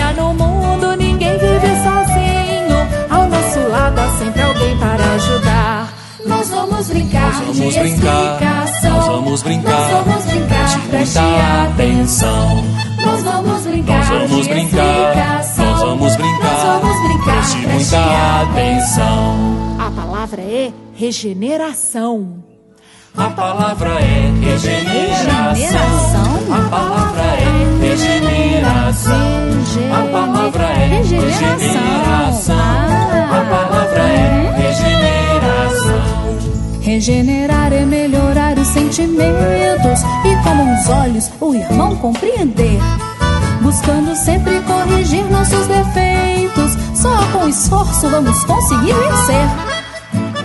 Nós vamos brincar, nós vamos brincar, preste muita atenção. Nós vamos brincar, nós vamos brincar, preste muita atenção. A palavra é evolução. A palavra é evolução. A palavra é evolução. Essa é difícil? A palavra é Evolução. A palavra é evolução. Evoluir é entender nosso caminho, a nossa origem do começo Até o fim. Pra descobrir depois um fim, outro começo. Será que a criação de Deus terá um fim? Será? A gente ca- cantou os pedacinhos. Então a gente usa as músicas do segredo eh, e as músicas saíam do forno, porque o pessoal, no início, o Bernardo era pequenininho, o Júlio fica- ensaiava lá em casa, então as músicas eram compostas lá em casa e aí a gente já usava na evangelização. Eu de Então- quebra pegava os CDs que eram os CDs de ensaio. Então, tem CD que, eu- que Daniel, que Daniel já sabe a hora que alguém entra no CD e fala assim, mas ô Júlio, ele, ele sabe, já sabe todo, eles foram acompanhando esse, esse trabalho. Né? E é muito legal, como a gente, assim, os nossos filhos participaram desde bebezinho, a gente vê o retorno deles no dia a dia. E o quanto natural, o quão natural é. Então, com relação à música, por exemplo, que o Bernardo sabe cantar de cor. Aí outro dia ele escutou dentro do carro a versão que vai ser lançada no CD, e a gente tinha feito na aula, na evangelização, que foi o, o semeador, e eu fiz no culto lá em casa. E aí ele chegou pra mim e falou assim: Mamãe, meu coração é terra boa, não é? Assim, ah, filho, seu coração é terra boa, vai nascer muito. alto." Então, assim, eles vão com muita naturalidade. E teve um dia que, que o Bernardo, a gente al- almoçando, comendo peixe. Aí ele perguntou assim: Mamãe, esse peixe tá vivo ou tá morto? Falei assim, ô filho, esse peixe tá morto, é um constrangimento, né? Esse peixe virou comidinha pra gente. Onde está o espírito dele? Aí ele mesmo respondeu. É a naturalidade. Ah, eu né? já sei. Ele achou uma outra lagoa e aí ele entrou. E, e aí tinha um peixe lá dentro, ele entrou lá dentro e ficou lá. Não é, mãe? Então, assim, a naturalidade. E até as brigas, né? Porque o Bernardo tem três anos, mas o ano passado ele já falava assim. A Bianca falava assim: se você brigar comigo de novo, eu vou fugir desse planeta. então, porque a gente começa na evangelização com o planeta Terra. A gente começa com o universo, o planeta Terra, e no planeta Terra Deus Deus o Sol. Então a gente começa com o planeta. E o Bernardo me faz, ó, João me chamou de imbuísta, egoísta, né? me chamou de imbuísta. Se ele me chamar de imbuísta de novo, eu vou fugir desse planeta. Copia dela, mas ele sabe do que ele está falando, né? Bianca acha uma chupeta e fala assim, mamãe, essa chupeta das princesas aqui, eu vou guardar para quando você for minha filha, você nascer de novo e for minha filha, eu vou te dar, você vai adorar ela. Então, assim, no dia a dia, na hora do culto, quanto que isso é natural e o quanto próximo, o quão próximo eles são de Jesus. Jesus é muito próximo deles. Ah, mãe, meu amigo Jesus falou assim, assim, assado. Então, isso é muito legal. É, Quando você conta isso, é, é, assim, eu pensando em educação, é, e, eu acho que é importante a gente dizer isso, né? Porque quando, quando fala em trabalhar com bebês, é preciso que você pense muito que e- e estude, procure saber e entender que a criança realmente ela já está aprendendo desde muito cedo, né? E quando a gente tem conhecimento das vidas anteriores, mais ainda. É, e esse, quando você fala fluido vital, quando você fala de evolução, pode parecer que a gente está falando de coisas inapreensíveis, mas não é. Não é, porque são conhecimentos que hoje a, neurociência já estuda, já, já tem estudos que comprovam isso, que são conhecimentos que são é, registrados e que mais tarde vão ser acionados. E daí a naturalidade para tratar do assunto, daí a naturalidade de entender a sua condição. É, e desde muito cedo está trabalhando com isso, porque esses espíritos são espíritos que que, que vieram, que estão aí, e como todos nós que tem o, assim, nós temos pressa, né? Nós- a gente tem a gente tem que caminhar um pouquinho mais depressa. Então, é, esse conhecimento, essa, essas vivências, elas criam esse solo, essa, essa rede que facilita, que facilita é, essa aquisição e essa naturalidade mais tarde.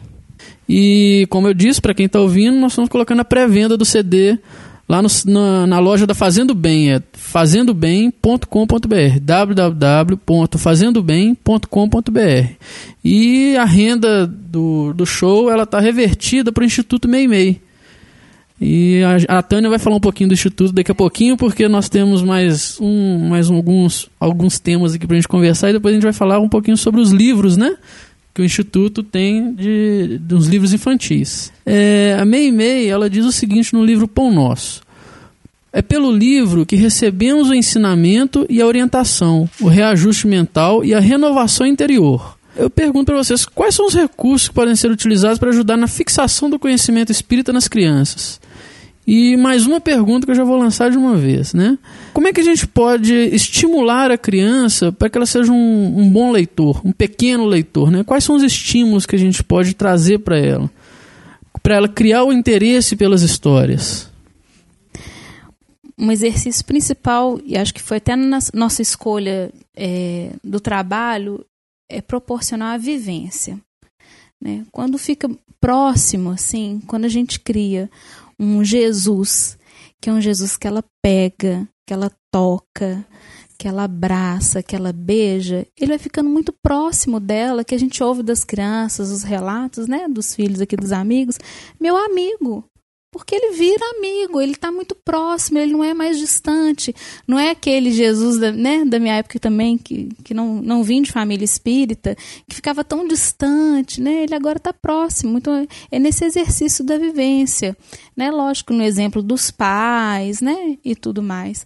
Mas eu falo especificamente dentro da evangelização, nesse período de experiência com a evangelização infantil, né, dos pequenininhos, nessa vivência mesmo, nesse, nesse exercício concreto e respeitando a criança, porque ela, ela vai absorver isso, eu acho que e, vai ficar muito próximo. Quando a gente respeita ela, é, observando as características, que é através do brincar, né, dessa questão lúdica, é, de estar tá próximo ali o pai e a mãe também, que não está distante, que está ali fazendo aquele aprendizado junto com a gente exercitando, né? Primeiro em nós, evangelizadores, aí a gente compartilha, então assim, esse aprendizado ele fica muito mais amplo, porque ele está tá sendo feito para todos ali num momento em conjunto, né? E uma boa oportunidade que se tem, principalmente quando os pais estão participando com a gente, é de dar continuidade no culto no lar. Então, eu tenho vivido a experiência assim. Às vezes eu, eu planejo a aula, é, porque agora, no, no módulo 2 sobre Jesus, então Jesus ele cresce e vira um contador de histórias. Então, ele vai contando as parábolas. Então, a gente faz a, a, a historinha da parábola em casa e às vezes eu testo isso em casa e faço na evangelização. Ou então a gente faz a evangelização e reforça em casa porque isso é muito importante é, para unir.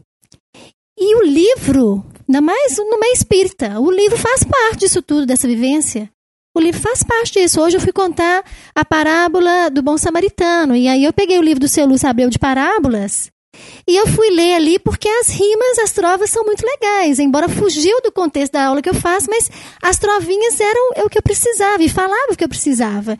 Depois nós fomos para o cantinho vivenciar e contar no tapete de outra forma, mas a gente leu ali porque essa rima. Então, a criança, à medida que ela nos vê manuseando o livro, lendo, ela se espelha em nós ela se espelha em nós. Então, a exemplificação de dentro de casa. Então, vai ser o bom leitor à medida que a gente mostrar para ela também o quanto o vínculo nosso com o livro, né? É um momento de alegria, né? É uma relação construída. Né? Alguns dizem que essa relação é construída na vida intrauterina, né? Que você pode começar a contar a história para o seu filho ainda no útero. É, mas essa relação, ela, ela é construída quanto mais prazerosa ela for, né? Quanto mais instigante ela for, né? E, e, essa, e esse trabalho com a criança, com o livro, com a música, é, é esse trabalho da sensibilidade para isso, né? Do livro, a curiosidade, a curiosidade pelo conhecimento. E com a música, do despertar da emoção, da expressão do sentimento, né? Lembrando, Sheila, que a música, o hemisfério cerebral que trabalha a música, que é o hemisfério direito, ele é um hemisfério diferente da fala. Então, o que não alcança pela palavra falada e tudo vai alcançar pela emoção. Então, cruzando o cérebro do lado esquerdo, que é o coração, né? Que é, o la que é a emoção, a arte, é tudo do lado direito. Então, a gente vai estar estimulando o lado direito do cérebro da criança quando a gente faz essas. É, é, a gente leva esses estímulos. E é um aprendizado muito marcante, porque é a área da emoção é a área da arte. Tudo que você aprende assim com o corpo, você não esquece nunca mais, é, né? Exatamente. Criança pela imitação, né? Se ela vê o pai lendo e ela tem lá à disposição dela livros para ela, como ela faz os jogos simbólicos dela, ela vai imitar o pai lendo e isso aos poucos vai crescendo, né? Acho que a Tânia podia falar um pouquinho sobre os livros, né? Podia falar sobre o Meimei. É, falar né? sobre o Meimei Então, e falar dos livros. Deixa eu puxar o gancho com relação à poesia. Porque a música atua na nossa emoção, né? E a poesia na nossa sensibilidade. E a gente teve a oportunidade de, nessa, nessa existência, né? De vir filha de um poeta mesmo. Então eu acordava com poesia, né? Papai ia nos acordar, né? E aí, bom dia, minha filha do coração. Vamos tomar café com pão, né? Então, tudo era motivo para rima. E, e é, a, a poesia, ela, ela tem esse poder, né? De sensibilizar o coração. E o papai sempre trabalhou muito na, com relação à poesia. Depois veio o Tim, que pegou aí algumas poesias dele e acabou musicando.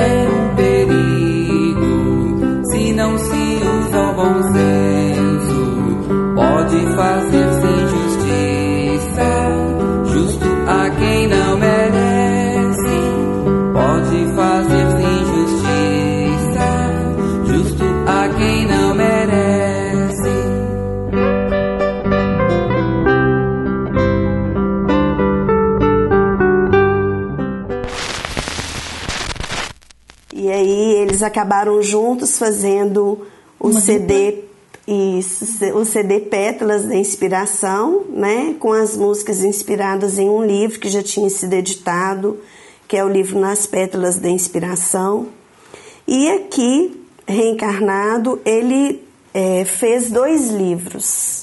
O primeiro foi Nas Pétalas da Inspiração e o segundo Rimas de Amor e Luz, baseado no conteúdo programático da União, que é conhecido como Pasta Azul. Ah, por falar nisso, só fazer um adendo, nós temos um site que é o evangelizaçãoinfantil.com.br e esse conteúdo está todo disponível lá. Quem quiser conhecer essa pasta azul, a famosa pasta azul, pode acessar o site que está todo o material disponível. Isso mesmo, ela funciona mesmo como uma espécie de um vadimecum para o evangelizador, né? E é, então se tem lá, por exemplo, o tema colaboração, reencarnação, é, livre-arbítrio e causa e efeito, para cada tema desse ele fez uma poesia, né? reunindo em 500 trovas um livro chamado Rimas de Amor e Luz. E ele desencarnou em 2005 e, é, como se não bastasse, 2002. Não, 2002, não podia parar de trabalhar, né? Começou a mandar suas poesias poesias vinculadas à área de evangelização, poesias para família, poesias abordando temas doutrinários e mandou também poesias é, baseadas no Evangelho de Lucas, nas parábolas do Evangelho de Lucas. E aí a minha irmã Cláudia, ela organizou essas poesias e nós começamos então a editar os livros. Nós já estamos com, editados o volume 1 e 2 e confeccionando o volume 3. São dois livrinhos, né, dois volumes, cada um com quatro parábolas. Lindo, Aliás, muito, muito bem ilustrado, muito atrativo. Muito Isso, bonito. nosso amigo Adriano Alves ilustrou para nós, né? E é um trabalho que realmente fala bem ao nosso coração, porque além de trabalhar com as parábolas que são muito utilizadas na evangelização, ainda vem em forma de poesia. Né? E quem quiser adquirir os livrinhos, conhecer Isso. lá no site da Fazendo Bem, nós vamos colocar também. vamos fazer poema também. e nós estamos aproveitando também, porque esses livrinhos eles estão nos auxiliando é, a manter de uma certa forma o Instituto Meimei que é uma instituição espírita de amparo à criança. E nós começamos a funcionar neste ano, em abril. É, funciona meio horário, que é o turno da tarde, com a educação infantil. Nós atendemos atualmente a 40 crianças. As famílias dessas crianças são assistidas das mais variadas formas. É, é uma instituição filantrópica é, além disso, a família tem o apoio psicológico, nós vinculamos é, junto a esses atendimentos um atendimento fraterno. Nós funcionamos na instituição também com a evangelização, vinculada à assistência e promoção social. Então, nós estamos aí com um projeto grande, né, em todos os sentidos, grandioso, é, tanto na questão de trabalho quanto no aspecto espiritual. Estamos numa comunidade da Regional Noroeste, ele está localizado no bairro São Salvador, após ali o Alipe de Melo. E é, para quem tiver interesse de conhecer mesmo o projeto da instituição, nós temos um site que é o www.institutomeimei.org.br. E nós estamos felizes por estarmos realizando uma parceria com o Grupo Segredo, né? É, tendo a oportunidade aí de participar junto com o lançamento do segundo CD. Então, para nós é uma alegria os ingressos para os evangelizadores estão sendo repassados com antecedência, porque nós tivemos a, a brilhante ideia de levar os evangelizandos para o teatro, né? Então, algumas pessoas estão recebendo aí um, um e-mail chamado Leve o seu evangelizando ao teatro. Então, nós estamos realizando uma campanha em que eh, nós vendemos o ingresso e esse ingresso é doado a algum evangelizando que não pode pagar. Né? Então, nós vamos ter a oportunidade de levar as nossas crianças ao teatro no dia 6. Ah, que bacana.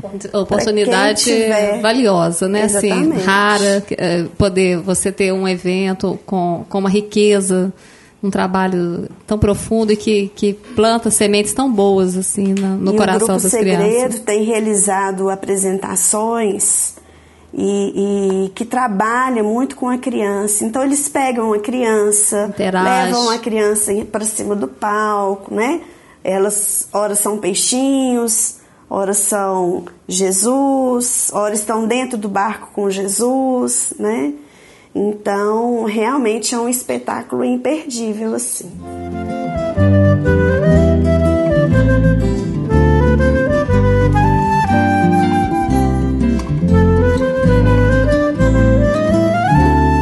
Evangelização, ela faz parte da grade curricular, né? Evangelização infantil. Exatamente. É, o Instituto Meimei ele tem por objetivo principal a evangelização, né? É o nosso diferencial assim. Nós já tivemos é, escolas de educação infantil, mas a gente sentia que faltava algo, né? Então nós chegamos à conclusão de que a nossa tarefa é a de evangelização mesmo. E fazendo parte da grade curricular do Instituto Meimei, nós temos a evangelização. Ela acontece da seguinte forma: nós trabalhamos com um determinado tema durante a semana. Então, por exemplo, livre-arbítrio e causa e efeito. Então, a nossa semana lá começa na segunda-feira. Então, na segunda-feira, eles têm contato com Jesus. Então, onde no Evangelho que Jesus fala sobre livre-arbítrio, causa e efeito? Então, nós levamos o versículo para os meninos, atras- através, às vezes, de uma parábola, de uma passagem evangélica. Eles vivenciam isso também, né? É, a gente faz todo um processo mesmo, na, muito parecido com a tarefa da evangelização mesmo, né? Então, a gente faz a criança perceber Jesus, pensar Jesus e tentar sentir Jesus ali naquele momento. Na terça-feira, segundo dia da semana, eles já têm dentro deles o que é livre-arbítrio, causa e efeito. Então, nós vamos é, destrinchar durante os dias da semana livre-arbítrio, causa e efeito em vários aspectos. Na terça-feira, é livre-arbítrio, causa e efeito e a renovação espiritual e a reforma íntima. Então, como é em mim que eu vou trabalhar e focar a questão do livre-arbítrio, causa e efeito, né? Que eu preciso, às vezes, renovar em mim, transformar em mim. Na quarta-feira, é livre arbítrio, causa e efeito com o aspecto familiar e humanidade. Então, é família e família universal. Então, como que eu vou atuar com o livre-arbítrio e a causa e efeito dentro desse aspecto? Na quinta-feira, é o mesmo tema com o foco na perspectiva de vida porque a gente percebeu e através de pesquisas nos mostra muito isso que as crianças que têm aí é, uma situação socioeconômica de baixo nível não têm muita perspectiva de vida. Então a gente trabalha isso muito com os meninos, a questão da criação do sonho, Alegria, os- né? a alegria, a esperança, Valorização do, do que, do que tem, né? Do trabalho. isso, então a gente trabalha na quinta-feira o tema da semana vinculado à perspectiva de vida. E na sexta-feira é o tema da semana vinculado ao aspecto eu, trabalhador do Cristo. Então cada um deles ali naquele momento, na sexta-feira, vai ser um trabalhador de Jesus, trabalhador do Cristo. E aí é, são as nossas preciosidades, né? Onde eles vão se encaixar como trabalhadores. Agora pensa bem, que experiência, né? Que experiência é você novo é, num trabalho pedagógico do- é, de duplo aspecto, né? Pedagógica, porque existe o trabalho que vocês realizam de educação e o pedagógico espiritual, né?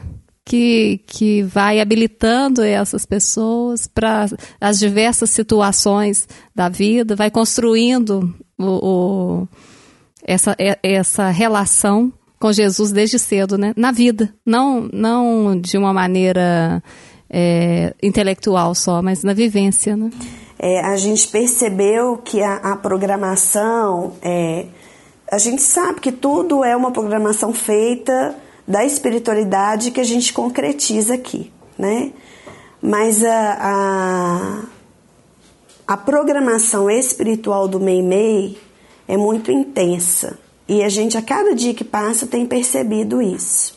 Então a gente em abril nós começamos a funcionar, as crianças é, foram chegando, é, aos poucos os pais dessas crianças estão chegando. Então nós já tivemos a oportunidade agora de trabalhar o atendimento fraterno que acontece toda sexta-feira, que é um atendimento que as casas espíritas fazem. E aí a gente tem a oportunidade de orientar a mãe com relação ao culto do evangelho no lar, né? A questão da evangelização, então traga o seu filho à evangelização.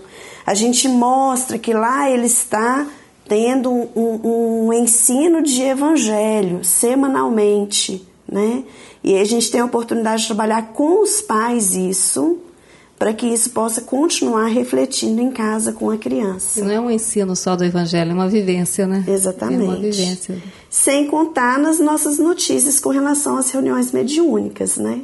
Lá nós realizamos uma reunião mediúnica às quartas-feiras e a questão espiritual tem sido muito intensa, né? Então as notícias que a gente tem da espiritualidade entrando nos lares das crianças, né? E auxiliando mesmo de forma ostensiva. Isso para a gente tem sido uma experiência muito importante, né? Eu queria só, só finalizar é, colocando uma questão que sempre perguntam para a gente, né, se poderia utilizar o programa de, de evangelização de bebês com outras faixas etárias. E a gente fala que claro, né? E eu tive a experiência de implementar. A gente foi coordenadora do Departamento Espiritual do Hospital André Luiz com pacientes. O mesmo programa de bebês na evangelização dos pacientes, que ocorre toda semana. Então, tem a evangelização dos pacientes internos, que são equipes que vão à noite, e tem a evangelização dos pacientes do hospital dia, que acontece durante a tarde. Então, a gente implementou o mesmo programa de Jesus e nós fizemos maquetes. Então, são maquetes com bonecos, onde eles visualizam, onde a coisa é mais concreta e a gente estimula todo o trabalho sensorial. Então, são, são três grupos de pacientes. Tem um grupo de pacientes que são pacientes que vão para lá todos os dias, que passam o dia lá. Então, são pacientes que, às vezes, com transtorno mental, assim, de, de depressões crônicas, síndrome do pânico, é um grupo de pacientes. Outro grupo tem algumas perdas cognitivas, processo de medicação, alguma coisa assim. E tem um outro grupo que é um, um, grupo mais comprometido, mas que tem pacientes com autismo, com síndrome de Down. Então, essa mesma equipe trabalha com esses três grupos com uma maquete que vai sendo construída em cima do, do, do, do programa de bebês, com bonecos, e os efeitos são muito legais. Então, a gente percebe o quanto esse, esse lado sensorial, artístico, ele toca e transforma, né? Quando a gente estava programando né, esse encontro, é, houve né, um, um questionamento que nós fizemos se a gente dizia de evangelização ou de evangelização infantil. Né? E não existe essa fragmentação. E, é, no, o que acontece é que, a partir desta experiência, né, desse, desse pensar, dessa, dessa vivência que foi começada por vocês com o trabalho aqui, né? Com certeza todas as boas ideias elas estão assim disseminadas em vários pontos e a gente vai ter o retorno disso depois que sair o podcast, né? É, e o espírito sopra onde quer. Tem grupos acontecendo em Goiânia, né? Isso mesmo. Tem grupos acontecendo em outros locais. Então, a gente vem somar nesse processo. E, e o que eu penso desse trabalho é que ele é, ele, não é que ele é para beber. É, ele é uma nova forma né, de se posicionar. É uma forma de, de, de, realizar o trabalho, de sentir o trabalho, uma forma que todos nós estamos sentindo necessidade, que é essa necessidade de sentir, que era o que a gente discutia, né, Haroldo, é, sobre o trabalho da, de evangelização como um todo, essa necessidade de sentir, de trazer para perto. É, então não é uma evangelização de bebê, é uma forma de ver É, evangelização. na verdade, a gente pensa assim, evangelização de espíritos. É isso, evangelização do espírito, né? É, evangelização de espíritos, não de bebê, não de adultos, não de doentes mentais, não, evangelização de espíritos. Eu acho que é uma grande lição que o filme que nós fomos assistir trouxe, né? Filme dos espíritos é é a evangelização de espíritos, aqueles que estão ali também com as suas deficiências, com as suas necessidades, mas existe um motivo. E existe um motivo também para que o evangelho chegue até eles.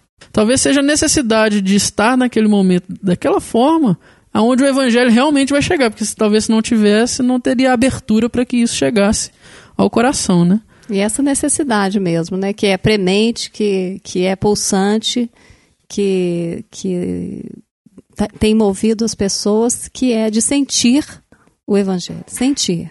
Que é a parte que a gente realmente precisa aprender e vivenciar. Bom, chegamos ao final de mais um episódio. Ô, Tiago, eu queria só fazer uma frasezinha do livro, pode? Cada um vai falar um pouquinho aqui, né? Eu acho que pra mim falou muito ao coração, foi um episódio emocionante, foi muito gostoso fazer e pra mim foi assim, que delícia, né? Novamente. Não, é porque o livro está aqui na mesa. E o livro Parábolas de Jesus em Rimas, e esse é o volume 1. A última página, a última trovinha. E toda vez que produzimos bons frutos com nossa atuação, subimos mais um degrau na escola da evolução. É, seu Lúcio, né? Só agradecer a oportunidade de estar perto de amigos queridos, né? Porque a evangelização inicialmente não era um campo que eu imaginava estar, né? Apesar de atuar em um campo profissional. Mas da oportunidade maravilhosa de me evangelizar a cada dia perto de amigos tão queridos. Obrigada.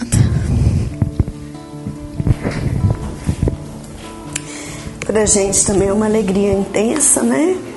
Porque a gente sempre vivenciou isso, realmente é, estar junto àqueles que nos fortalecem é muito bom. E pedir a Jesus mesmo para que continue nos amparando, né? principalmente nessa nova etapa da nossa vida com relação ao Meimei.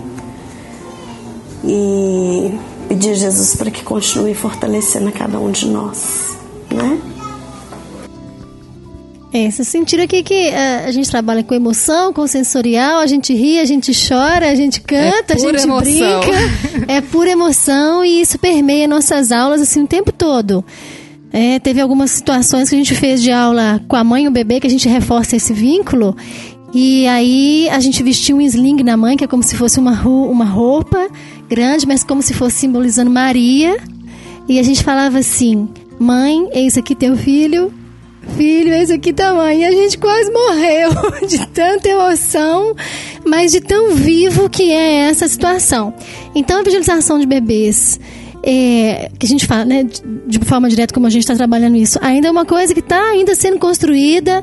Esse ano a gente já teve que mudar muito, aumentar mais um ciclo, que a gente viu que o ideal é de 0 a 1, um, de 1 um a 2, de 2 a 3, e aí muita coisa ainda vai acontecer, né?